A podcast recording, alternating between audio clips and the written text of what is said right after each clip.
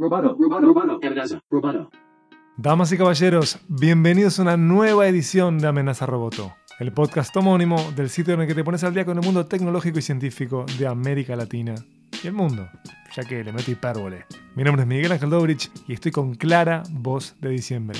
Pero hoy tengo para compartir con ustedes una charla realmente especial. Amenaza, roboto. Este episodio es presentado por Antel y Antel Arena. Antel Arena, el mayor centro de espectáculos con estacionamiento vigilado. Antel Arena, la emoción es de todos.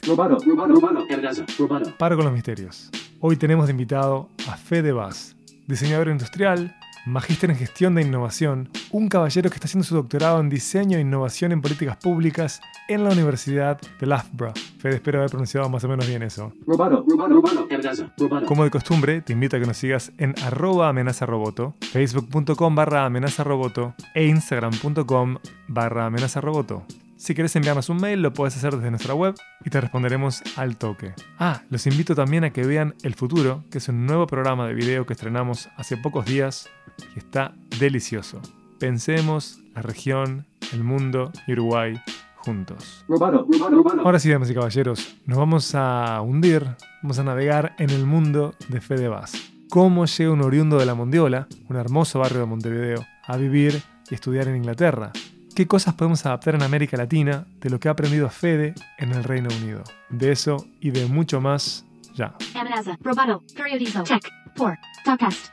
Bueno, arranqué en um, formación universitaria, estoy pensando, ¿no? Eh, arranqué estudiando en Facultad de Ingeniería, este, en Ingeniería en Computación.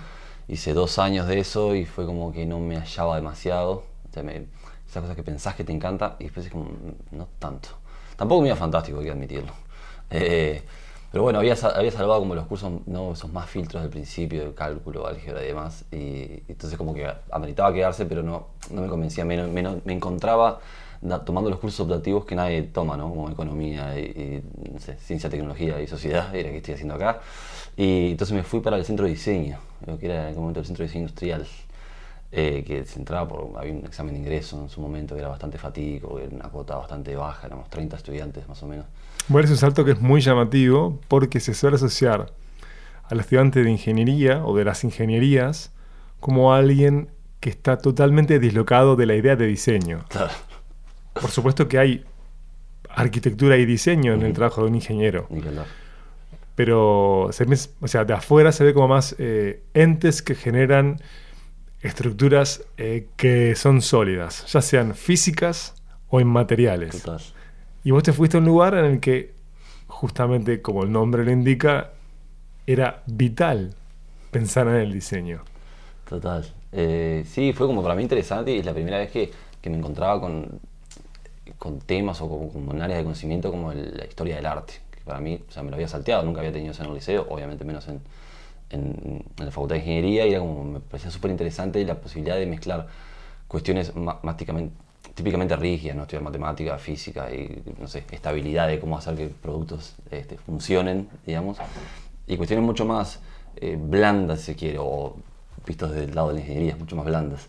Eh, historia del arte, psicología de la forma, cuestiones esas que me parecían como fascinantes. Y, y me- no diría que, que soy un buen diseñador en términos de- de- del hacer, pero me gustó mucho el diseño. Fue como que esto está, está- está tremendo. La idea de concebir la, la materialidad del mundo que nos rodea como, me parecía fabuloso. De las interacciones, ¿no? Está bien, algo que comentabas recién, la cuestión de que el ingeniero seguro resuelve, ¿no? Cómo, cómo funciona el mundo que nos rodea. Pero no, no resuelve a nivel de interfaz en general, cómo uno se relaciona con esa materialidad, que ahí me parece que es el, más el trabajo del diseñador.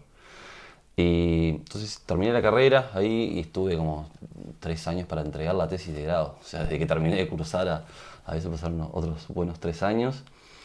Y de alguna manera volví a ingeniería después de eso. Hice un, un posgrado en la Facultad de Ingeniería que se llama, es dentro de la maestría de gestión de innovación.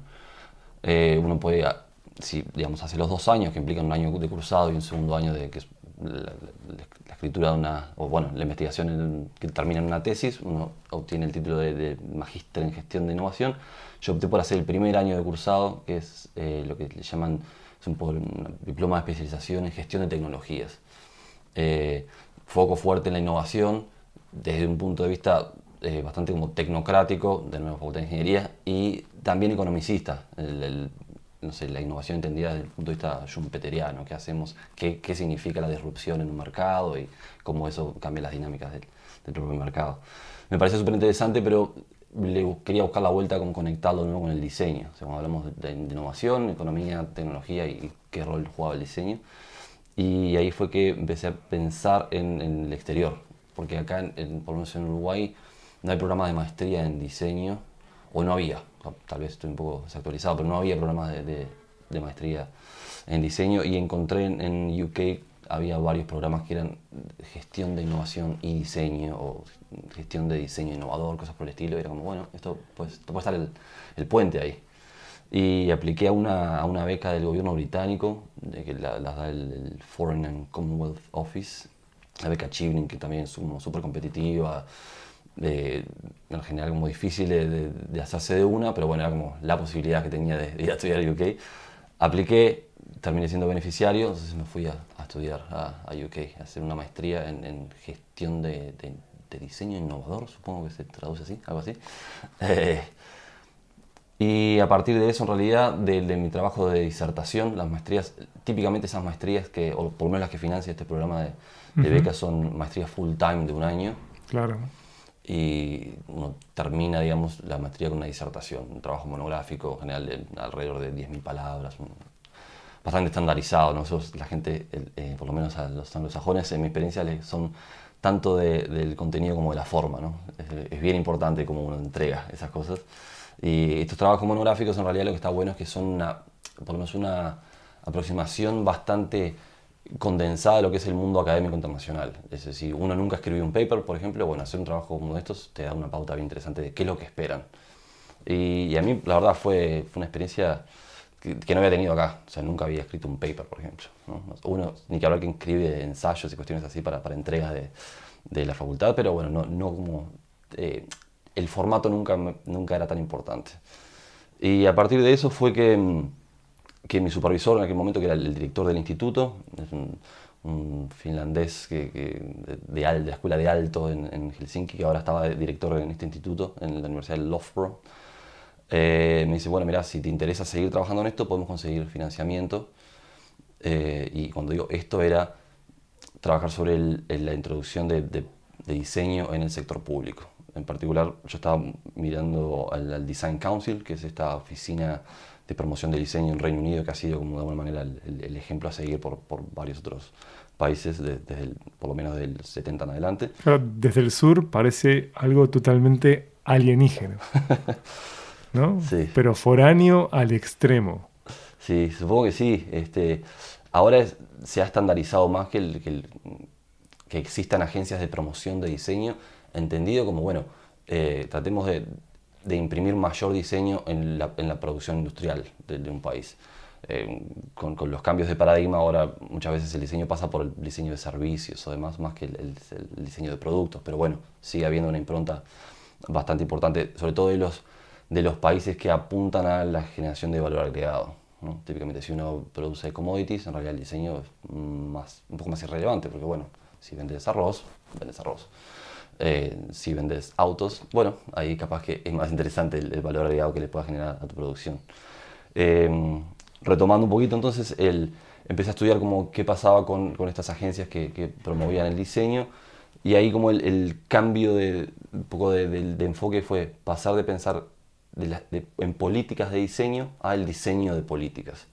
Entonces ahí fue como que hice la transición al- a lo que fue mi, mi doctorado, eh, que es, básicamente se centra en eso, en, ¿En qué radica la diferencia entre diseñar políticas y las políticas del diseño? Mm. Eh, típicamente una, política de diseño es eh, una política pública que adopta un determinado Estado, un gobierno, para promocionar la introducción del, o para el aumento del diseño en la producción. Es decir, bueno, mira, nosotros tenemos una- una- escuelas de diseño que sacan, o la- su output es diseñadores, ¿cómo hacemos para integrarlos a nuestra sociedad? Por ejemplo, eh, a través de eh, compras públicas. Uno podría decir, bueno, vamos a tener en cada licitación, que saque, me imagino la intendencia, por ejemplo, precisas mobiliario urbano, bueno, uno de los ítems a medir en la licitación es el diseño como tal. Entonces pones evaluadores que son diseñadores, o les pedís que el diseño sea nacional. Entonces eso es una política de promoción de diseño. el diseño de políticas, el problema es como usar las mismas palabras, digamos, pero el diseño de política es la formulación de una política pública. ¿Será sobre diseño o será sobre eh, salud pública o educación? O sea, es como el problema justamente de usar las mismas palabras de forma intercambiada, entonces cambia sustancialmente lo que querés decir.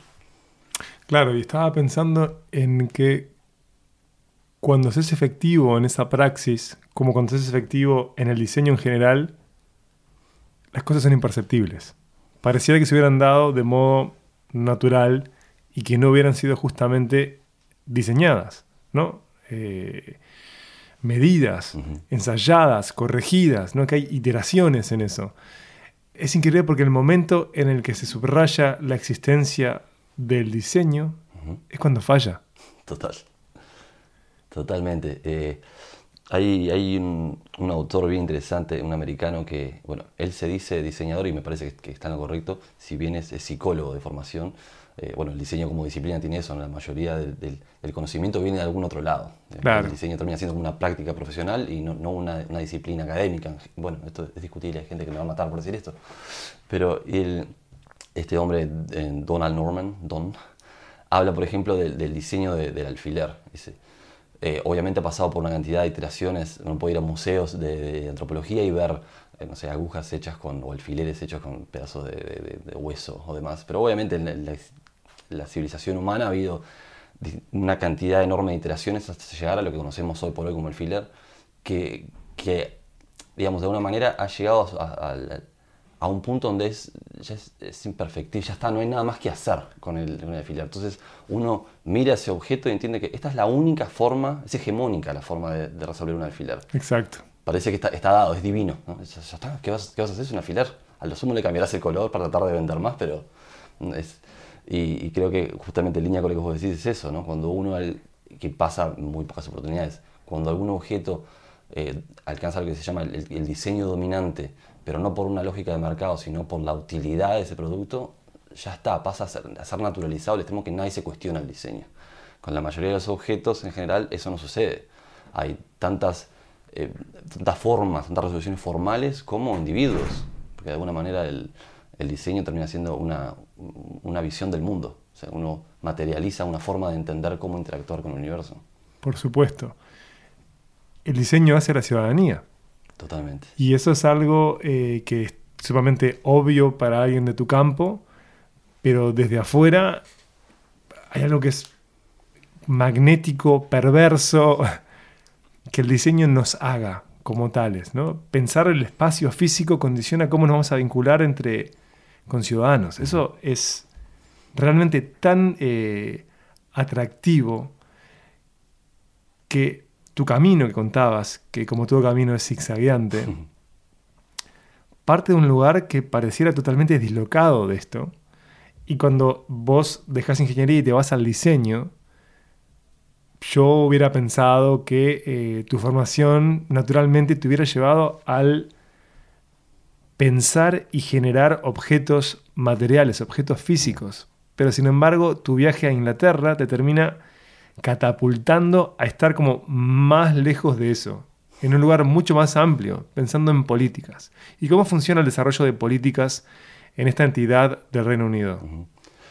Bueno, ahí yo lo, que estudio en específico es cómo las aproximaciones de diseño, el introducir diseño como una forma de pensar, típicamente está muy asociado como al, al design thinking, Sí. más allá de que el design thinking es como una marca, digamos, de, de, de consultoras de diseño americanos, de IDEO y, y Frog y de- demás. Es que atraviesa, te diría que todos los campos. Por ejemplo, en Estados Unidos, en el periodismo, es permanente el Ah, sí. design thinking.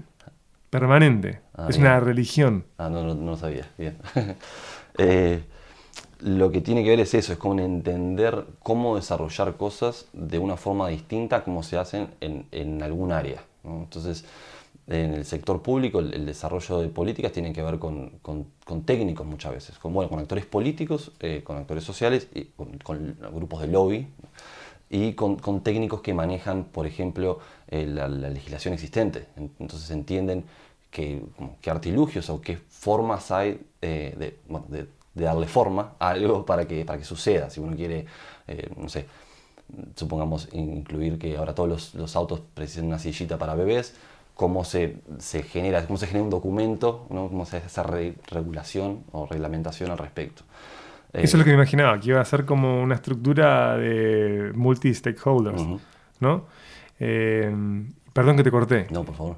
Eh, entonces, es, es tal cual. Y creo que el- la introducción del diseño como una forma de pensar en cómo se hacen las cosas tiene que ver con, justamente con eso, con entender que hay una cantidad de stakeholders distintos al momento de, resolver un problema o de querer eh, mejorar una determinada situación.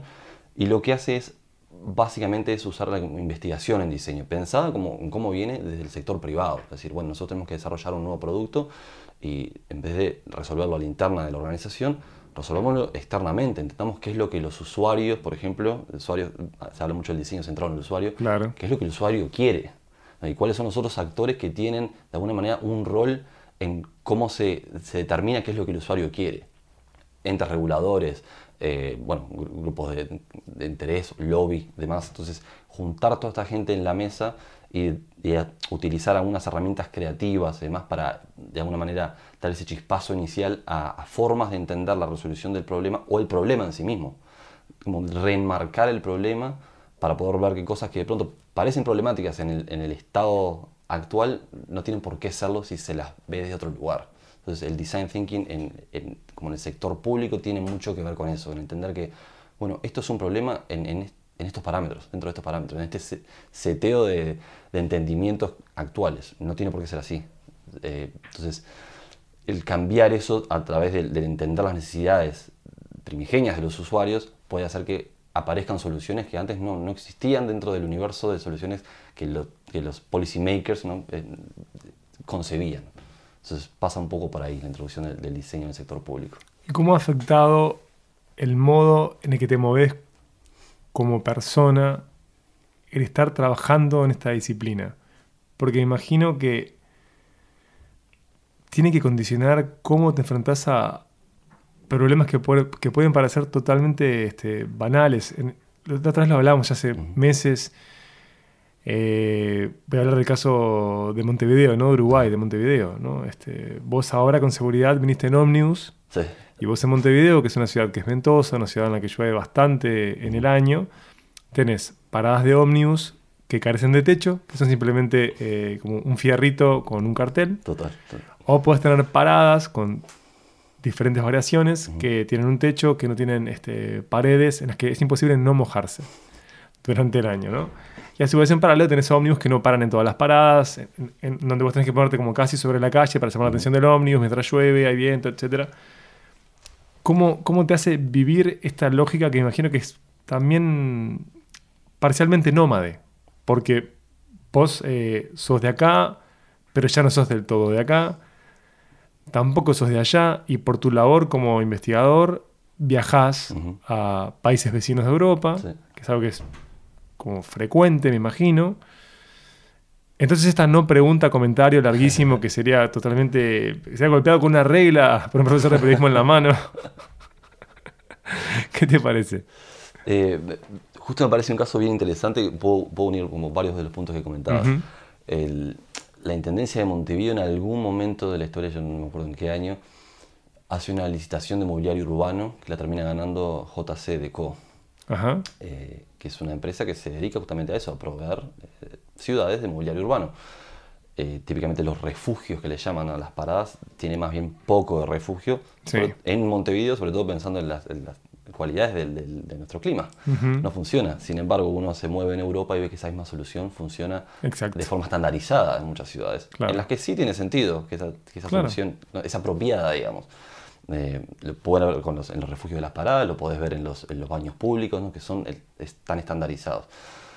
Eh, yo no, no creo que haya sido una, una decisión horrible por parte del Estado, pero te das cuenta que como ser un Estado pequeño, por ejemplo, y no tener incorporado una lógica de diseño en las compras públicas, hace que termines comprando soluciones eh, preestablecidas dentro del portfolio de la empresa.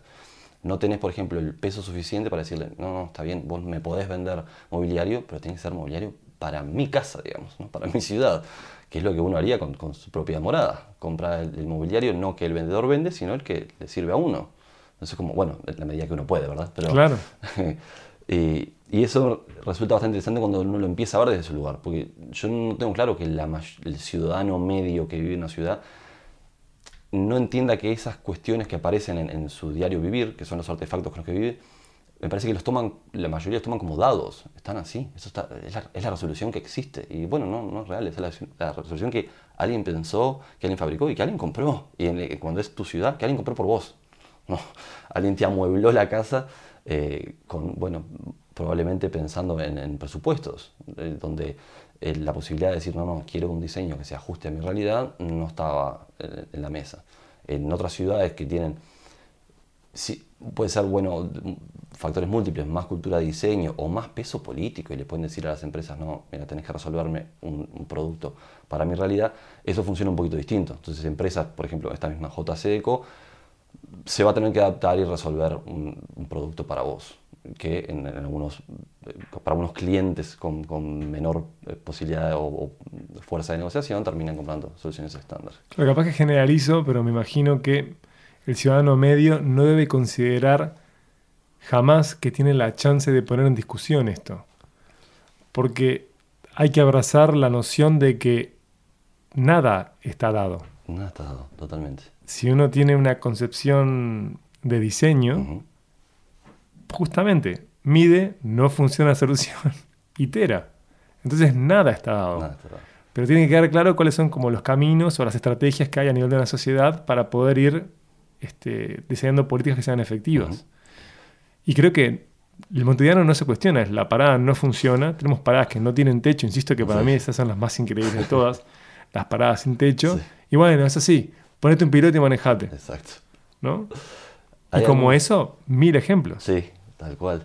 Hay algunos casos bien paradigmáticos de, de diseño urbano eh, que con un poco de reflexión posterior en general, uno puede ver cómo em, mantienen o, o cambian las estructuras de poder, por ejemplo. Y ahí, eh, bueno, esto capaz que probablemente vos conozcas más que yo, pero Robert Moses, ¿no? el, el arquitecto urbanista Sí.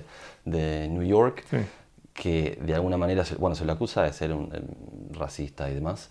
Eh, no, no- tengo claro qué tan así sea, pero bueno, parte del, del- del planteo que hay sobre, sobre Moses es que el- en Manhattan, como upstate, en la parte norte de Harlem hacia arriba, eh, los puentes que se construían te- tenían una determinada altura que no permitía que los buses bajaran hacia... Claro, hacia- no podía llegar a la otra parte de la ciudad. Exacto. Y que acciones como esas Y era el único modo de llegar a la ciudad, justamente. Así que era imposible que si no tenías auto, Exacto. Y de alguna manera eso generaba una discriminación que era de clase, porque los más pobres que no podían acceder a, no tenían las condiciones materiales para hacerse con un auto, Ujú. quedaban al norte y no llegaran al downtown, que a su vez esa discriminación era también racial, porque típicamente las personas que vivían ¿no? upstate eran... eran sí, wasps, seguramente. Blancos protestantes, la mayoría de ellos. Y que entonces se generaba como esa lógica de, bueno, si estás ahí arriba y no tenés los recursos, no llegas downtown, no, no, no, no podés hacerte de, de vivir o, o de trabajar en este lugar. Entonces esas cuestiones de, del desarrollo material de, de- de la ciudad, en términos urbanistas, urbanísticos, me da la impresión que el, ciudadano de a pie suele no cuestionárselas. De pronto ve el resultado, entiende claramente que, mira, como está esto así, yo no puedo acceder. Pero no, siempre es tan evidente o tan transparente que eso fue una decisión que alguien tomó. alguien deliberadamente o no. En- bueno, en el caso de Robert Moses, el planteo es que sí era deliberado, muchas veces no lo es. Eh, esas decisiones condicionan cómo vos vivís en el medio, pero no ya en tu casa en términos de, bueno, el diseño de la silla y cómo te sentás, sino en cómo te moves en la ciudad. Que Por puedas supuesto. acceder o no, que puedas acceder a, a determinados trabajos o no, a determinados productos que se venden aquí o allá. Es increíble que el espacio público al final se vea como una falla geográfica. Totalmente. Como si hubiera estado establecido desde siempre. Pero, pero es verdad. Mm. Condiciona hasta eso, condiciona tus posibilidades académicas, laborales, condiciona el resto de tu vida. Totalmente. Y saber eso es profundamente inquietante. Lo es. Porque también lo puedes llevar a todos los campos. De hecho, yo pensaba, este, porque mm, cuando vos vas tirando conceptos que son en inglés. Y lo vas diciendo con un acento de inglés eh, no criollo. Cuando uno, usa, cuando uno tiene que usar la lengua, una lengua ajena Ajá. en la vida diaria, te lleva también a repensar tu vínculo con tu lengua materna, Totalmente. en donde también hay diseño. Sí. Ni Y no estoy pensando en la representación gráfica, sino en eh, los recursos lingüísticos Sí. a los que uno apela. Sí. Y vas llegando, por ejemplo, ahora hablando en, en- en Spanglish, a, sos más preciso. Eso es lo que te pasa. Empezás a encontrar como falencias en tu lengua para llegar al, al destino adecuado. El, el ejemplo para mí como cliché de lo inexpresable por fuera de ese concepto en, en la lengua es el, el de saudade en portugués, Tal ¿no? cual, es genial. De sentir como nostalgia, este, pero no es una nostalgia profundamente angustiosa, sino que también hay como un lado luminoso y feliz. Eh, y, y claro, el, el estar en otro lugar te, te hace repensar para mí tu propia lengua y, y tu propia experiencia como ciudadano, porque todo el tiempo se subrayan las arbitrariedades. Y cuando vos pensabas el espacio físico eh, como un espacio, el espacio compartido, ¿no? por una sociedad, como un espacio diseñado por otro, queda enflorescente lo arbitrario, totalmente enflorescente. Entonces empezás a ver las huellas eh, dactilares del hombre en todo Tal cual. y puede ser abrumador. Sí, sin duda, sin duda que lo es. Eh, yo creo que algo, esto es como el disclaimer para los jo- el joven diseñador, joven diseñador que estás entrando a la carrera. Sí. Eh, te estás arruinando la vida, ¿no? O sea, de- creo que pasa con, con muchas carreras, pero Sí. se rompe la magia, se rompe la magia de, de la inocencia del producto, de que algo te guste porque te gusta estéticamente y la experiencia estética de ese objeto es gratificante. Eso se, se quiebra y no, y no se vuelve de eso. ¿no? Ahora uno todo el tiempo va a estar mirando el, el- el mundo material con una óptica de, de la fabricación de eso, de mira que esto está mal resuelto, esto se podría haber hecho de otra manera. ¿Por qué hicieron esto que, no sé, in- implica o insumiría tres veces más recursos que hacer esto que formalmente es mucho más sencillo? Eh, me imagino que pasa con, con- con muchas cosas en esta vida, ¿no? Pero en la medida que uno empieza a conocer un poquito más de cómo se dan algunas cuestiones, cuando ve la, la huella dactilar del hombre, eh, se- esa inocencia se, se pierde para siempre. Y bueno, es- no sé si está tan buena. Digamos, tiene su punto de vista. Lo que tiene de fantástico es que es una invitación a actuar sobre la realidad. Desde el momento que entendés que se co-construye, puedes actuar sobre ella. Sí. Y como ciudadano, comprender eso me parece que es sumamente eh, positivo Sí. para mejorar la calidad democrática en sentido amplio. Eh, ¿Y tu experiencia en el Reino Unido, a qué te ha llevado a reflexionar en relación al sur? ¿no? Porque vos ves que hay entidades que funcionan muy bien desde hace décadas, Sí. que como decías antes, son modélicas. Vos te quedaste ya hace cuántos años viviendo en Inglaterra? Hace cuatro. Entonces hace cuatro años viviendo en Londres. Sí. ¿Qué clase de impacto podés tener vos estando allá en el sur? Bueno, yo- si es que te lo propones, Claro. perdón, porque capaz que no. No, no, está bien, es, es una re buena pregunta, me parece. Eh, sí, creo que, que en lo personal siempre he tratado de estar vinculado. ¿no? De hecho, sigo vinculado formalmente con, con la Escuela de Diseño acá en, la Facultad de Arquitectura de, de la UDELAR. Eh, como el- lo más inmediato, trato de estar vinculado en términos académicos de qué es lo que hago y cómo eso se puede de alguna manera migrar si es que, si es que existe, algún, digamos, si es que hay interés epistémicos de este lado. Si, bueno, si esto resulta interesante, estaría bueno generar los vínculos. Y bueno, en- en- como en acciones muy puntuales, este año me tocó eh, organizar una conferencia eh, bienal, bianual, nunca sé cómo se dice, que se realiza cada dos años. Sí. Eh, esta vez le tocaba a, a mi universidad ser el, el- el anfitrión y yo era el coordinador local. Entonces, de alguna manera lo que conseguimos, por ejemplo, fue que hubiese becas para estudiantes que desde el sur global quisieran aplicar para poder ir. Porque obviamente uno de pronto puede tener un paper que es fantástico y ser aprobado por un comité académico para asistir a una conferencia. Pero no tenés cómo financiar el llegar ahí. Exactamente. Ese es un problema, pero con el que se convive de modo constante. Totalmente. Y, y bueno, entonces ahí lo que conseguimos fue que existiese esta- este fondo para financiar a estudiantes del, del sur global, que fue como el, el mejor eufemismo que encontramos. Es un término complejo, Súper complejo. Y, y así que es muy normal en el mundo eh, angloparlante, Sí. que hablen de Global South. Sí, Cuando tenemos realidades que son hiperdiverso. ¿no? totalmente África, Asia y América Latina, Sí, sí. sumamente diverso. Y se llegó a ese término dentro del entendido de que era eh, el, el, digamos, el, El menos peyorativo. el menos peyorativo. Creo que esa fue la lógica. ¿Qué es lo, lo menos ofensivo? Claro, yo creo que pesó en eso. Sí. Otra vez estamos pensando en el diseño. Sí, totalmente. Sí, sí, sí. Usar el, el- bueno, el, lenguaje como sistema diseñado y Claro. cómo eso te habilita a decir algunas cosas o pensar determinadas cosas y, Totalmente. y no otras. Y, bueno, entonces eso como a nivel muy puntual, eso es una acción que, que pudimos tomar.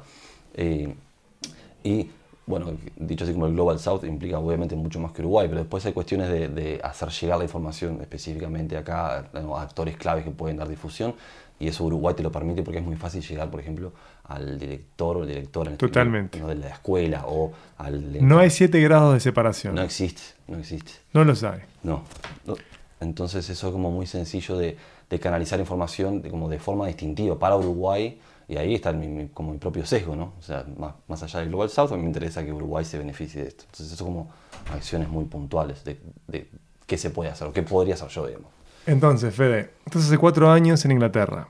Me contabas de estrategias con las cuales puedes tender puentes y por lo tanto hay una ida y vuelta este, entre el Reino Unido y Uruguay. Y América Latina, quiero Sí. pensar, ¿no?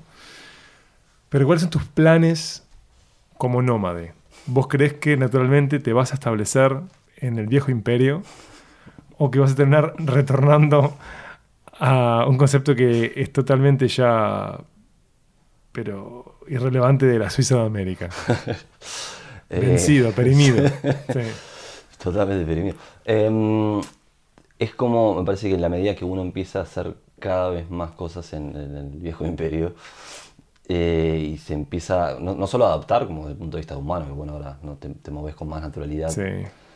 se hace un poco más difícil el volver. Yo creo que, sobre todo en mi caso puntual, con respecto a lo que hago, o sea, es muy- en Latinoamérica o en, o en la banda oriental, es- estos temas son mucho más incipientes. Entonces, la posibilidad de desarrollo académico y profesional que aparecen en, bueno, en Reino Unido, pero en, en- Europa inclusive en Estados Unidos, son mucho más fuertes, son mucho más, de alguna manera, interesantes, si se quiere, que lo que podría suceder acá. Hoy por hoy, eh, esta discusión que la he tenido en los últimos días de, de forma asidua es, bueno, siempre hay alguien que tiene que arrancar, ¿no? Y, y, a ver, no sería mi caso porque ya hay gente que hace esto acá, pero de implica una cantidad de energía para desarrollar áreas que de pronto no están tan desarrolladas y que en, en otros medios o en otros contextos uno entra desde otro lugar. ¿no? O sea, está bien, no vas a ser el pionero, pero viste que a los pioneros se los comieron los indios. Entonces, es como, ya hay mucho ca- camino hecho. Entonces, hay, hay lugares a los que se puede acceder en términos de no tener que venderte. Es decir, ya, ya se entiende qué es lo que haces.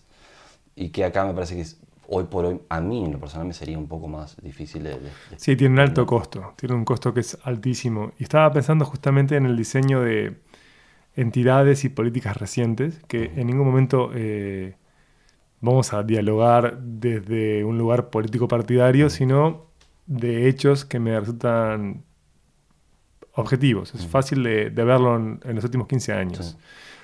Hoy tenemos ya una generación de ciudadanos uruguayos que se formaron con el plan Ceibal que están ya impactando en el mercado laboral. ¿Sí? Para que existiera el plan Ceibal, obviamente eh, hubo una decisión que fue política y tuvo un estatus que fue especial para de algún modo, desde un lugar lateral, afectar, y esto no lo digo con sarcasmo ni desde militancia ninguna, el ADN de la educación Totalmente, sí. realmente impactó en ese lugar. Hoy en día nadie se cuestiona la existencia del plan Ceibal. El plan Ceibal es un hecho. Cuando salió fue altamente problemático. Por el plan Ceibal me refiero a esta idea que ha fracasado en todos los países menos Uruguay, que es un laptop por niño. Pero la clave del plan no es, como puede parecer, el repartir computadoras, sino lo que sostiene, lo que nutre a esto que hoy es relevante, que son las computadoras, porque da lo mismo hoy si es con un celular, con una tableta, con lo que sea. Pero lo que impactó fue lo que en Uruguay se denominaba la ceibalita, que era este micro laptop Sí. que tenía el nombre de la flor nacional que comparten Argentina con Uruguay. Algo tristísimo, pero para otro día. En paralelo al plan Ceibal también se dio un hermano, que es la ANI, la Agencia Nacional de Investigación e Innovación sí. se creó AGESIC, que es como vital para pensar en políticas digitales en la región. Eh, puedo seguir nombrando otras cosas, pero creo que acá hay como tres ejemplos de eh, entidades que son consecuencia de- del diseño de políticas, de determinadas políticas. Por lo tanto, se daba esto que Brian Eno denomina co- como esenio, es decir, estaban las condiciones dadas para que eso pudiera funcionar a base de pioneros se logra muy poco. Tienen que haber eh, estructura Sí. al final, aún siendo pequeños, aún siendo un país que tiene, no sé, 1.5 millones de personas viviendo en la capital, o sea, la mitad de su población, creo que somos 3.4, así Ya. que no es la mitad, pero Mm. más o menos la mitad de la población en Montevideo. Entonces, claro, vos me decías, en Europa existe la chance, como en los Estados Unidos, de seguir desarrollándome como académico, trabajando este, en mi rama de saber. Y claro, y acá no están dadas las condiciones hoy. Mm. Entonces, está, ya estás, no estás abrazando, ya abrazaste la idea de que te vas a quedar allá. Sí, muy probablemente. Muy probablemente eh, pa- pasa eso, ¿no? Es como, Es muy probablemente me pareció que fue más para los padres, que no, no sufran. papá, mamá, que me están escuchando. Claro, pero que vos ya lo tenés clarísimo. Sí, es. El problema, de- sí, lo- creo que lo, lo tengo, lo tengo interna- internalizado de que sí que es la solución más probable. Eh, lo que pasa es que es como, como no hay una decisión tomada formalmente, digamos, el- la opción por defecto ahora es sí quedarme ahí porque ya, me- ya estoy ahí, digamos, es donde, ¿no? donde pago alquiler, digamos, donde Claro. pago mis cuentas. Entonces, como, y donde está mi, ingre- mi ingreso. Claro, Entonces, pero vos como, estás hoy en un Reino Unido que es diferente al Reino Unido anterior. Vos estás en el Reino Unido del Brexit. Estoy en el Reino Unido de Brexit, es cierto. Este, y que va a tener un, un impacto, sin duda. en- Claro. Se viene ese hashtag backlash. Sí. Sí, eh, que va a ser bien interesante de, de transitar. Yo estuve ahí cuando, cuando el referéndum, digamos, en 2016, Claro. y, y era increíble ver, bueno, gente, gente llorando, ¿no? Por el resultado. Eh, no sé, gente muy... A mí me impresiona más la gente que está feliz que la gente que llora cuando pasa Ah, eso. está bien. Viste que tenés mucha gente que está Sí, eufórica. Sí. En, en Londres pasaba menos. Sí, sí, lo sé, lo sé, lo sé. como- era más habitual ver de los otros. Claro. Eh, sí, pasa típicamente en, en muchas capitales. eh, Londres no es la excepción de que es altamente cosmopolita. Bueno, es particularmente cosmopolita Londres, digamos. Sí. Pero sobre todo con, con respecto al resto del al resto de, la- de Gran Bretaña y el resto de Inglaterra, puntualmente, ¿no? porque ya Escocia ya manejan otras lógicas de, de cómo entienden el- el- su rol en el mundo. Eh, Inglaterra, puntualmente, se- sigue pensando en términos un poco nostálgicos de, Sí. del viejo imperio y bueno, y estos son los- los resultados de también como del, apoyar esas lógicas, ¿no? En- le- le- hablabas de educación, la educación formal en, en, Inglaterra no es muy crítica, bueno, no es muy crítica, no es crítica, full stop, de, de- su rol en el mundo. Entonces, actual y, pasado. Y hace que este tipo de, situaciones se den más naturalmente que en otros lugares. Mientras que el resto del mundo los miraba y era como, a ustedes no van a votar para irse, ¿verdad? Sí, era una opción más que real para el, el- el inglés medio, por ejemplo, pensar, sí, vamos, ¿no? De acá, ¿qué estamos haciendo? ¿Por qué Bruselas nos dice cómo gastar nuestro dinero?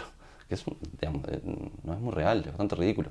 Si, si bien hay una cantidad de, de- de- de puntos realmente serios para hacer al respecto de la Unión Europea, eh, los que se manejaban no, no, no era el caso con lo que se manejaba, digamos. Así que es ya casi un hecho que vas a seguir por Europa, por el viejo continente. ¿Y qué le falta al sur para poder diseñar estructuras que permitan que desarrollemos mejores políticas públicas?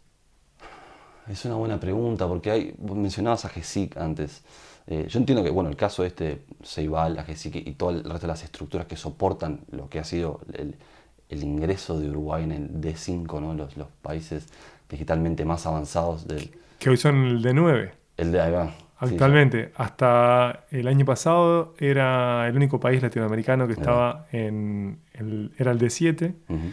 ahora es el D9.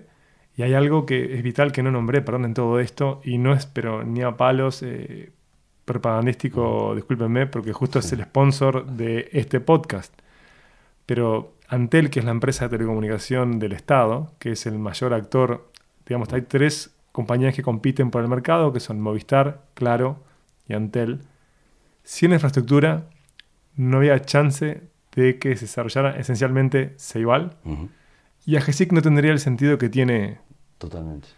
En el caso de la ANI, yo creo que es importante también este, tener buena con- conectividad, pero creo que Ceibal es clarísimo que no hubiera existido Sin sin buena tecnología de conexión. Sin duda. Este, perdón que te interrumpí. No, no, está bien. Es, eh, el caso de, de, de AGESIC que me parecía interesante es que AGESIC tiene desde hace por lo menos un año, tal vez, un- probablemente más, dos años tal vez, un, dentro de su estructura lo que se llama el, el AGESIC Lab, ¿no? el, el laboratorio de AGESIC.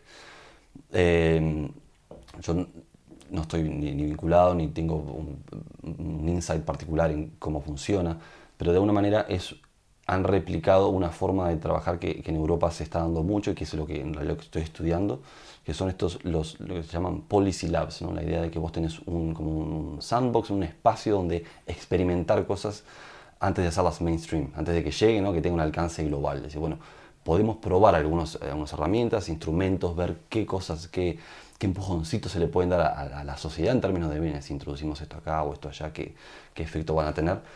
Eh, hay una cuestión como medio de, de- de- de inflamación mundial con esto de- del lab. Cada vez más Sí. organizaciones incluyen la idea del lab, de tener esto como un, un espacio experimental. En, en los gobiernos europeos se ha dado hasta, bueno, hasta el hartazgo, pero además a nivel supranacional. ¿no? La, la Comisión Europea tiene el, el EU Policy Lab, ¿no? el, el- el laboratorio de políticas de la Unión Europea, que hace justamente esto trabajar, ver formas alternativas de desarrollar gobernanza pública, de desarrollar políticas públicas, muy particularmente ligado a la idea de la introducción de diseño, de design thinking en, en particular, pero como de, de metodologías coparticipativas, de, de nuevo, retomando el punto anterior, de, de incluir a todos los actores vinculados y no solamente a aquellos los que, los que son eh, los que tienen una, una Institucionales. Sí, Claro. o, o los que pueden gritar más fuerte, ¿no? Claro. Que, que típicamente en, en- en Bruselas hay una cantidad infame de grupos de, de lobby, digamos. Pero bueno, estos, estos lo que hacen normalmente es entender que, que hay otros usuarios. Muchas veces el usuario principal, digamos, de una, política que va, a ser afectado por esa política y tratar de integrarlos en el desarrollo de esta política desde etapas muy tempranas.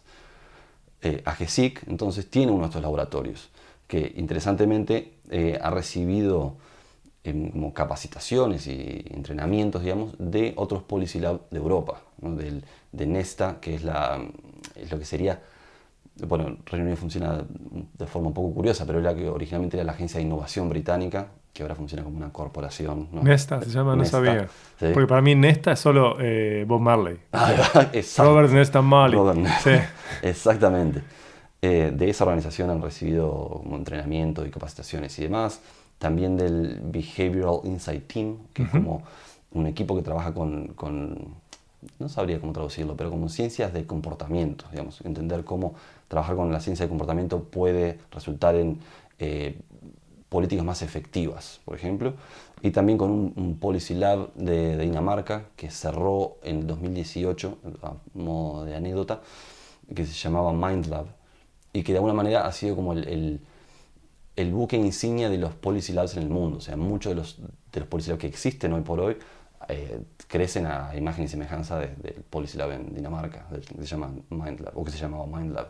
Lo mismo pasa con el, con el británico, hay otro Policy Lab en, el gobierno británico, en la cúpula del gabinete, se llama Policy Lab, no, se mataron mucho con el nombre.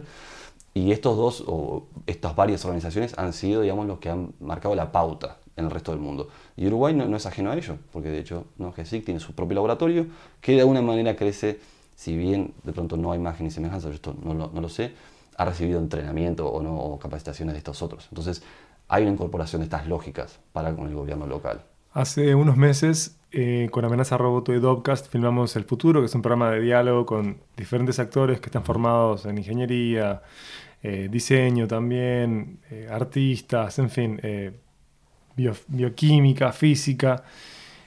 Y algunos de ellos planteaban entender el Uruguay como un lab, directamente el país entero.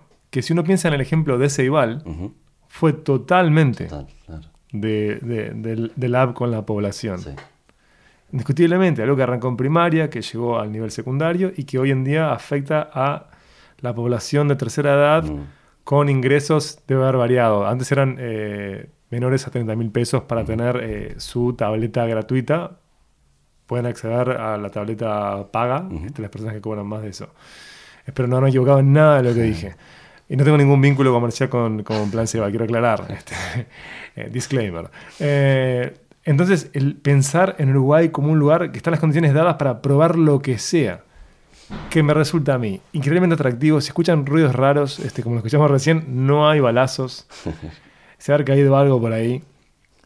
Pero pensar en Uruguay como un lugar para probar cosas es altamente excitante y por otro lado mi uruguayo conservador dice, no, basta. Sí. Pero tiene, tiene esas dos cosas, ¿viste? Es como, ¿podemos afectar el ADN del infierno de lo mismo? ¿Podemos cambiar esto? Cuando, cuando dialogo con vecinos latinoamericanos y también con europeos, como me pasó hace poco con este, amigos holandeses, que intentan comprender por qué Uruguay de algún modo es, comillas, progresista, cierro comillas. Yo, eh, mi, mi explicación, que quizás no coincida, Fede, es porque somos conservadores, que somos progresistas. Es porque hubo un momento en el que se diseñó ir por políticas que eran totalmente revolucionarias para la época y se convirtió en una tradición que define la identidad nacional. Entonces, el progresismo es indisociable de que somos conservadores. Es genial. Que a su vez lo puedes vincular también con los problemas que tenemos este, de la pirámide poblacional. Claro. ¿no? Es un país de viejos. Es un país de viejos. Si siguen escuchando ruidos raros, lo que vamos a hacer es cortar y mudarnos, porque vas a haber más ruido. Eh, y no sé a dónde quería llegar con esto, que es algo que es típico de cuando grabo un podcast, es que hay un momento que el hámster se me pierde en el laberinto. Pero estábamos hablando de esta noción de que en América Latina, ahí volví, se podría abrazar esta idea de tener diferentes labs para probar y diseñar políticas en conjunto. Sí, a mí algo, bueno, me parece muy interesante lo que planteabas de por qué Uruguay es, es, es como es. Algo que también me resulta bien interesante que es, y para vincularlo con lo que hablamos recién, por ejemplo, el AGESIC tiene este lab, ¿no? Donde gran parte de, de la forma de trabajar o del, modus operandi tiene que ver con eso, con la coparticipación y con entender que hay varios actores involucrados que, que deberían tener un- una palabra o una voz en, en, en los procesos de desarrollo de políticas o de integración de nuevas tecnologías y demás. Sin embargo, política primigenia como la del Plan Ceibal es típicamente top-down, ¿no? O sea, viene, viene Sí. una directiva desde muy arriba y dice, esto se va a hacer. ¿Por qué? Porque te estoy diciendo que se va a hacer. ¿no?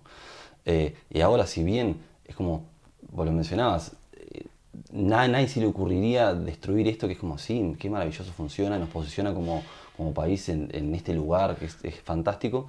Sin embargo, fue altamente resistido Sí. y, y no sigue para nada la lógica de entender a los usuarios y entender, tiene que ver más con, con imponer una visión del, del mundo que a alguien se le ocurrió que estaba bueno. En, en lo personal, yo estoy de acuerdo en que era así.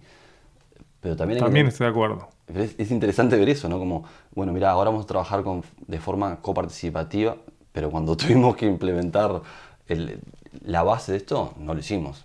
Eh, De hecho, la propia GESIC, o sea, yo no, no voté en ningún momento por que existiera GESIC, ¿no? Viene de presidencia y resuelve que tienen que tener, que tiene sentido que exista esta organización dentro del Poder Ejecutivo. De nuevo, me parece fantástico. Pero lo que quiero decir es que hay un grupo, un- una élite de, de- de poder, digamos, en el sentido Sí. bien entendido, que es el que resolvió por el resto de la Y ciudadanía. mal entendido también. Y mal entendido también.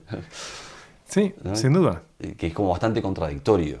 Eh, entonces, también es como in- interesante ver eso, ¿no? Que ah, nos movemos como hacia un paradigma donde la idea es que hay que experimentar y hay que introducir a todos los actores y, y- y, bueno, de eso se supone el discurso es va a surgir algo fundamentalmente mejor y sin embargo muchas de las cosas que dan puntapié a esto no parten de ese punto. Parten de justamente una visión del mundo que alguien, y volviéndolo, retomando con otro punto, perdón las digresiones, pero es como la lógica ballista. Eh, te, te a un millón de molinos al momento de que el viejo Valle se le ocurre, no, mira, vamos a hacer esto, este es el Estado-nación que yo me imagino, Estado moderno. No, no tenía a la población eh, en sus miles apoyándolo. Bueno, sin, sin duda que hab- habría muchos, muchísima gente, pero sin embargo se enfrentaba a tener que imponer su visión del mundo sobre el país. Le salió bien, digamos, y hoy, de nuevo, estamos todos orgullosos. Casi que todo el mundo del espectro político se abraza a la idea de Valle. Explícitamente ah, tenés una cantidad de actores políticos que están en, en puntas opuestas que se definen como ballistas. Exacto. Así que al, al final de algún modo reconfiguró esa construcción eh, la identidad de los uruguayos. Que la identidad de los uruguayos es una identidad compleja porque en general se define de modo negativo. Mm. Todo uruguayo es un no argentino. Eh, porque, o más bien, todo uruguayo es un eh, no uruguayo, mejor dicho, ¿no? Porque el uruguayo de viaje le dicen argentino, no uruguayo. Entonces no somos uruguayos, somos no uruguayos. Eh, y, y claro, es, es interesante ver esto, cómo pueden co- coexistir modelos que terminan afectando positivamente a una sociedad por diferentes caminos. De la clase política para abajo o para arriba, Sí. depende cómo veamos a la sociedad, y en conjunto. De hecho, pensando en la GESIC, eh, es interesante que vos tengas a una entidad, eh, a una agencia en un país que esté discutiendo, eh, por ejemplo, eh, capaz que lo planteo muy mal, pero la gobernanza de inteligencia artificial, ¿no? Las, políticas en asociación, eh, eh, vinculadas a ello, cuando en Uruguay puede parecer algo muy lejano eh, desde la inocencia, eh, pero que, que ya se discuta con diferentes actores es realmente fascinante. La coima la pueden dejar después en la dirección que les voy a pasar al final del episodio. bueno, entonces está, vos veas como estas como caminos y soluciones posibles para impactar Mm. positivamente la región, porque estás viendo que funciona muy bien por la vía de los hechos, o sea, lo ves, o sea, es algo que es palpable en donde vivís. ¿Y qué más, Fede? Ahora más como, eh, una fue la de cal y ahora la de arena, nunca sé cuál es la buena y cuál es la mala. Pero, Tampoco. Para mí la buena es la de arena siempre. Entonces está la de cal. Perfecto. Eh, no, no necesariamente negativo, pero me parece que algo que con lo que luchamos sistemáticamente es con la, la cuestión de entender que los factores culturales que nos hacen ser quienes somos y que de los que nos abrazamos son los mismos que nos previenen de ser alguien más. Por Estoy supuesto. diciendo una obviedad, obviamente, ¿no? Pero lo que quiero decir es que eh, le hacía cuentos a mi familia o a mis amigos de cómo son las dinámicas sociales, por ejemplo, cuando uno se sube al, al- al subte en, en Gran Bretaña, donde, bueno, o en Londres puntualmente, Sí. donde si bien no, no existen más los carteles que había en ese momento que era, por favor, no establezca contacto visual directo con otro individuo, con otro pasajero, si bien no existen más esos carteles, la lógica sigue imperando. Uno no mira a los ojos a nadie porque no quiere incomodar. ¿No? Entonces, menos que menos son, le sonríe a alguien. Es increíble que existiera ese cartel. Es de loco. Es como los estos carteles que había, creo que en Nueva York, me parece Ajá. que había, que era que no se permitían los bares que entraran irlandeses ni perros. Fa- Fantástico. Es una cosa que es fantástica. fantástico. Así que no puedes mirar al otro porque es Claro, inquietante. es- Ok. Es casi una placa de crónica. Sí, Eh, totalmente. Pero esas cuestiones que cuando las planteo acá de nuevo a, a uruguayos, enseguida se escandalizan. Y me parece que es no entender que esas son normas de convivencia que les permiten ser quienes son a ellos. Mm, Entonces, eh, hay una incompatibilidad in- in- imposible de, de resolver entre quiénes somos y cuáles son las normas culturales que nos hacen ser quienes somos y que abrazamos porque nos entendemos que no solo nos dan- son identitarias, sino que nos gustan. Nos gusta la idea de que tu amigo te puede tocar el timbre a las 10 de la noche y se termina comiendo pizza contigo hasta las 2 de la mañana. Eso que parece fabuloso tiene una contrapartida y, y es cómo te relacionás con, por ejemplo, cuando vas a una oficina pública. No sé, digamos, son es, es- es- es el otro lado, es el- no es como la espada de, de doble filo. Son- Sí. Es el mismo rasgo identitario que tiene ¿no? una, una contracara. Y que, por ejemplo, en un contexto como, como el británico pasa eso, cuestiones sociales o de, de normas de convivencia elementales hacen que muchas cosas funcionen con otra fluidez, que, los, que algunas resoluciones que se toman so- sobre uno, por ejemplo, sean eh, identificadas como mucho menos personales. Uno se ofende menos de algunas cosas porque nadie te está queriendo ofender. ¿no? Como, por supuesto que existe gente que te quiere ofender, digo, pero Por supuesto que sí, pero estamos pensando en cosas que nos ofenden que allá significa con hay que ejecutar, hay que resolver esto. exacto. No es personal, hay que No. resolverlo. Sí, alguien eh, en estos días eh, también que había estado viviendo en, el extranjero me comentaba su experiencia con, con una, con una compañera alemana, que decía que la alemana no podía entender por qué, cómo los latinoamericanos puntualmente hablamos, y, y esto no, no tengo la referencia al respecto, la, la cita la, la debo, porque decía que mientras que en los países anglosajones o en la cultura nórdica las conversaciones son lineales, en Latinoamérica son circulares. Uno mantiene una conversación por el mero hecho de mantener la conversación. Vuel- retoma temas todo el tiempo, habla, pregunta 15 veces en, una- Sí. en 10 minutos cómo estás, cómo están tus viejos, y que de pronto en otras culturas es, es mucho más transaccional. Vos preguntas A para, para obtener la respuesta A, y cuando se agotó el tema, se agotó el tema. No, no vas a seguir buscando conversación porque no tiene sentido, es mucho más funcional, digamos, funcional. Obviamente que la, la conversación circular es funcional a A otros otras valores. cosas, claro. ¿no? A la- a la- una lógica de sociabilizar en, en nuestros propios términos. Claro, justo estamos hablando de una representante de una cultura pragmática, ¿no? Eh, esta, esta idea que tiene la bandera de Brasil de orden y progreso. Es un recordatorio de lo que no son. Sí, totalmente. No hay ni orden ni progreso. País fantástico, ¿eh? Amo a Brasil. Pero el orden y el progreso no pisan esa región. Si tengo que pensar en orden y progreso, Alemania. Por ejemplo. orden y progreso permanente, constante. Saludos, Ángela. Pero entonces, un poco lo que quería decir con eso, con, la- con la decal, es eso, que me parece que hay factores culturales que, que, bueno, que está bien que los abracemos y hay que entender cómo eso no nos permiten ser determinadas cosas que nos gustaría ser cuando lo vemos, ¿no? Cuando, típicamente cuando... Es que, que lo que queremos eh, al final es incorporar, es comprar la parada que funciona en otro lado. Totalmente. Volvemos a la parada de ómnibus. Totalmente. Es eso. Y lo que está interesante de lo que vos afirmabas recién es que esa es la típica cuando alguien recoge algo que dijiste que no dijiste y lo lleva para otro lado. No, es, que de- desde el momento que entendemos que hay políticas de diseño, este, hoy, no sé si lo planteé bien, ¿no? Desde el momento- desde el momento que hay decisiones que hacen al ciudadano, bueno, podemos entender que la identidad siempre puede tener versiones 2.0, 3.0, no está, no, no es sólido esto, no está, no está fijado. Para nada. Los latinoamericanos este, y los uruguayos en particular, las uruguayas y los uruguayes, pueden ser diferentes de cómo eran sus padres, sus abuelos. Yo sé que todos fantasean con la casa, San Luis, el perro blanco y estar en chancleta todo el día. Pero pueden haber cosas que, que abracemos que terminen volviéndose el día de mañana que parezcan naturales en generaciones futuras. Sin duda.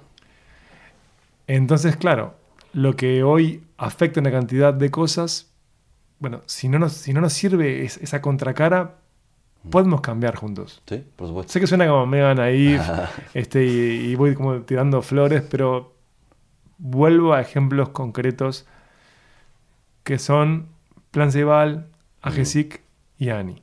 Por supuesto. Entidades que no existían cuando yo me formé como licial, ni como universitario, o sea, de estudio de grado, no estaba eso. Y tiene un impacto que es totalmente medible. Medible en la realidad. Sí. Y que después se convierte en norma, porque después sí nos gusta. Yo no tenía que explicar a Uruguay cuando, estaba estudiando en Nueva York. Esta idea de ser del D7, que hoy es el D9, era parte de cómo lo explicaba. Para explicar a Uruguay, yo no tenía la referencia de Luis Suárez. Era irrelevante. No les interesa el fútbol. Entonces, bueno, ¿qué, qué define a Uruguay? Un país que es totalmente es la nada en América Latina porque estás rodeado de dos gigantes como Brasil y Argentina. Bueno, es un, es un país en donde el aborto es legal, matrimonio igualitario, marihuana legal. Eh, bueno, cuando hablaba del aborto legal les decía, es el segundo país de América que Mm. tiene el aborto legal, el otro es Cuba, que no lo podían creer. Claro. Y después le decía, Uruguay es el país de Plan Ceibal y es un país que forma parte del D7. Es el único país hispanohablante y latinoamericano que hoy en día, con el D9, insisto que está México. Entonces era raro pensar en las naciones más avanzadas digitalmente y que no estuvieran los Estados Unidos. Y no estuvieran los Estados Unidos. Claro. Estaba Canadá, Japón, Israel, Nueva Zelanda Sí. y Uruguay. Y Uruguay. Rarísimo. Es increíble. Entonces nos presentaba como un ornitorrinco. Lo somos.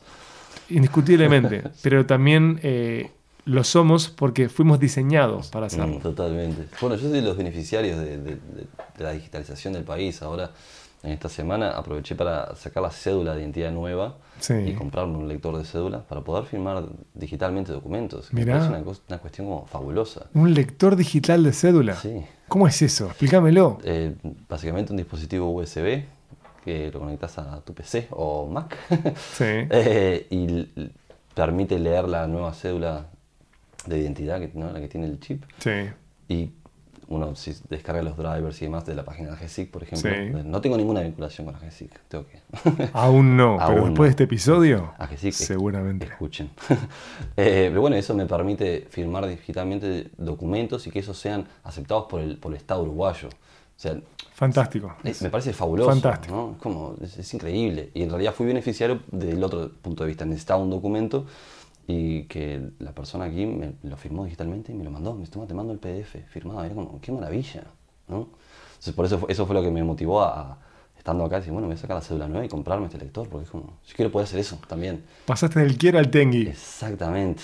Sí, así que esto lo saco en cada asado. Le cuento a la gente que, que tengo mi nueva cédula de mi lector digital. Fascinante, Fabuloso, fascinante. ¿no? Es realmente fabuloso.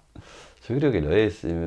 O sea, me parece increíble poder ver esos cambios. Y, y- y de nuevo, entiendo que Pará, llegamos a esos cambios, pero seguimos tomando mate. Una Sí. locura. Seguimos siendo ciudadanos que se mueven con un termo repleto de agua hirviendo, con un mate que tiene una bombilla que sería como una pajita metálica con la que puedes morir.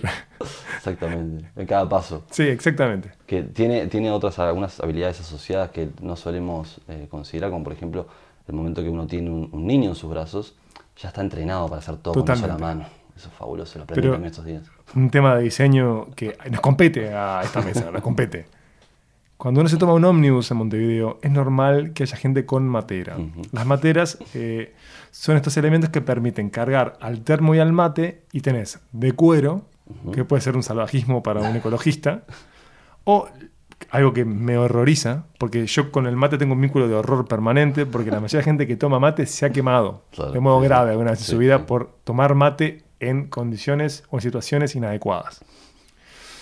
Eh, y siempre además está el mito urbano de que hubo alguien que murió tomando mate en un auto, se clavó la bombilla y falleció. Tienen materas que son de madera, una estructura de madera con la que golpean a la gente en el ómnibus. Es una locura, hay un problema de diseño enorme. Totalmente. Está todo bien, eh, es sólido, carga, pero no puedes ir con un mega ladrillo de madera en un espacio acotado. Que eh, hoy que hablábamos de normas, Mm. eh, vos hablabas del, sistema de metro, de subte Sí. de Londres. yo pensaba en el caótico sistema de metro de Nueva York y lo comparaba con el, eh, el sistema metropolitano de, de Bondis de acá de Montevideo. En Uruguay nadie se saca las mochilas. en Uruguay nadie se saca la mochila cuando está en el Bondi. Nadie. Eso en, en Nueva York, que gente que tiene poca paciencia, puede terminar en una golpiza. Exacto. Porque estás ocupando más espacio del que te corresponde. Porque no te importa el otro. Y yo creo que como eh, nos creemos con tan poca población, es que está esa cuestión de, ah, no importa, subo esta mega estructura de madera, con mi termo eh, mal tapado, con agua hirviendo, y ya está, que se manejen todos. Y con mi mochila atrás gigante, porque llevo todo, porque por las dudas, porque el uruguayo tiene 70 años, anda de mochila igual. Llevamos mochila para todos lados, ¿por qué? Por las dudas. Exacto. Por las dudas. Hay un problema de diseño que tenemos que trabajar, ¿eh? Tenemos que resolverlo. Tenemos que resolverlo de políticas, ¿eh? Tendría que ser norma que la mochila en un lugar saturado de gente o cuando igual hay espacio, al piso. Exacto. La mochila al piso, entre las patitas. Entre las patitas, no seamos salvajes. ¿Tenemos cédula digital y no podemos con eso? Es increíble, ¿no? Las contradicciones. Clarísimo. Clarísimo. Bueno, y habiendo quedado como un bobo, eh, vayamos redondeando esto. Vos hablabas como de soluciones posibles para llegar a soluciones mejores en la región. ¿Y qué más falta? Porque siempre pienso en eso, en, en qué nosotros podemos identificar problemas en conjunto y si identificamos estos problemas, podemos llegar a soluciones posibles. Sí. ¿Qué otras soluciones deberíamos abrazar en nuestra sociedad y en nuestras sociedades? En, en- en la nuestra en particular, que es creo que la, la- obviamente la que me siento, me siento más cercano, creo que un problema que tenemos como, como, como a todo nivel de las sociedades es el identitario, es saber, saber quiénes somos. Me parece que la, lo que le pasa inclusive a otros, ¿no? como los británicos hablamos antes de los problemas que tienen hoy por hoy, por justamente por tener una identidad quebrada, ¿no? tiene una crisis de identidad en la que mucha gente ha comprado el relato eh, épico del imperio y que no se condice con su realidad actual. Eso es, es algo que sucede no solamente en Gran Bretaña, en muchos lugares, y en Uruguay me parece que es eso, el no tener, obviamente que tenemos una identidad, pero no saber quiénes queremos ser, que vuelvo al punto que vos mencionabas antes, que las próximas generaciones pueden ser algo distinto, van a ser algo distinto, necesariamente. Sí, sí, lo van a hacer. Claro. Y ahí me parece que la diferencia es de nuevo en, en cuando eso- esos procesos son guiados o donde hay un objetivo, bueno, queremos ser esto, y cuando eso se da de forma orgánica. Porque además, cuando se da de forma orgánica, me parece, digamos, de alguna manera se facilita la fragmentación, se facilita que haya grupos que de forma separada apuntan a cosas distintas. Eh, me parece que Uruguay a nivel, de Estado, pero a nivel también de la sociedad en su conjunto, debe querer saber quiénes queremos ser, ¿no? hacia, dónde, vamos. Hay, de nuevo, vamos a- al plan Ceibay, hay como cuestiones, o la agenda de derechos que vos mencionabas antes, que son cosas que fueron abrazadas por una cantidad importante de la, de la población, pero sin duda hay otros factores que tienen que ver con la región, que tienen que ver bueno, con el mundo en el que nos encontramos hoy por hoy, las no sé, guerras comerciales entre China y Estados, Estados Unidos, y no sé, la crisis de los commodities, qué pasa cuando, cuando bajan, no sé, hay, hay, De hecho, he leído algunos, algunos artículos que responsabilizan a, la- a los cambios de color en- o a las crisis de- de- de- democráticas en Latinoamérica con los precios de los commodities, el precio internacional de los commodities. Pero a mí me parece que esas cosas no pueden ser vistas como de forma desagregada, porque en realidad te determinan a vos de forma de, de- como organización, ¿no? el país es como organización, es decir, ¿a, a dónde vamos? ¿Qué queremos ser? ¿Queremos ser el Uruguay natural, por ejemplo? ¿Queremos ser el Uruguay digital? Si quisiéramos el lugar natural, les cuento a todos que con un par de plantas de celulosa es imposible. Con las cianobacterias que tenemos, que terminan afectando a, a- la industria turística, ya el lugar natural quedó de Ya lado. está. ¿Qué otro Uruguay vamos a hacer? Sí, me parece que hay que dársela esa, es- es- digamos, esa discusión hay que tenerla, pero seriamente y, y en términos poco uruguayos hay que tenerlo además. ¿Qué quiero decir con esto? No podemos ah, tener los próximos 30 años de diagnósticos mm, o de discusión. No, me entiendo, y planteaba que hay que dar la discusión. Hay que dar la discusión, pero en términos pragmáticos. Es que, ¿hacia dónde vamos? ¿Qué, qué- qué queremos hacer? No, hace, hace poco retomé un libro que debería haber leído ya hace bastante. Es el de Prisioneros de la Geografía. Leí. de Tim Marshall. Eh, Bien interesante, donde el, el autor plantea que el- las civilizaciones o las sociedades o los estados-nación en realidad se forman por sus las características geográficas en las que están de alguna manera eh, eh, embebidos ¿no? sobre las limitaciones geográficas que tienen. Entonces ahí plantea como una determinada sociedad en realidad es, es hija de, de, bueno, de su Estamos entorno. llegando a la idea de el frío hace bien. Al final, el frío hacía bien. Es, Y con eso cerramos. es un gran final ese.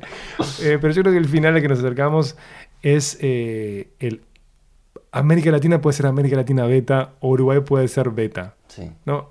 total. Seamos pragmáticos, testiemos, iteremos. ¿no? Totalmente. Pero me parece que es, es eso, el, el saber de, como de dónde venimos y, y pensarnos como, de nuevo, no, no, no quiero aburrir, pero pensarnos como, como objeto de diseño, ¿no? La, la sociedad, y alguien me va a matar pensando, ah, estás hablando de diseño social. pero de alguna manera sí, me parece que, que el, el- El de alguna manera, póngalo entre paréntesis. sí. Sí, pero es que somos una, una construcción, ¿no? Todos los relatos que nos Sí. hacen, ¿no? Bueno, desde, desde la gesta artista en adelante, Todos los países son construcciones. Ni que hablar, ¿No? ni que hablar. Y, y justamente, como tal, esa construcción es guiada. Entonces te, te habilita a hacer determinadas cosas y te limita a hacer determinadas cosas. Entonces, en- entender qué es lo que queremos ser me parece que es, es, lo es fundamental, ¿no? porque de alguna manera terminamos abrazando cuestiones como esa, como la digitalización, porque alguien la impuso y nos y hoy a, a muchos, no sé si a todos, pero a muchos nos parece bien. Pero alguien, antes nadie se lo cuestionó y cuando fue planteado fue como altamente resistido. Entonces es como, eh, no resistamos más, ¿qué queremos ser? O sea, resistamos las cosas que no queremos ser y démosle para adelante a esas que sí queremos ser. No hay mejor final que este. Tras un pero zigzagueante. Ah, hubo tantos desencuentros entre Fede y yo que ustedes no saben. Una entrevista previa arruinada por la tecnología, la perdimos y por fin lo pude importar a Uruguay por un rato. Y estoy, pero eternamente agradecido por la chance de haber podido dialogar con vos, Fede. Lo mejor y muchísimas gracias por todo. Arriba, mi gracias a vos. Amenaza Roboto fue presentado por Antel. Mi nombre es Miguel Ángel Dobrich. Hasta la próxima.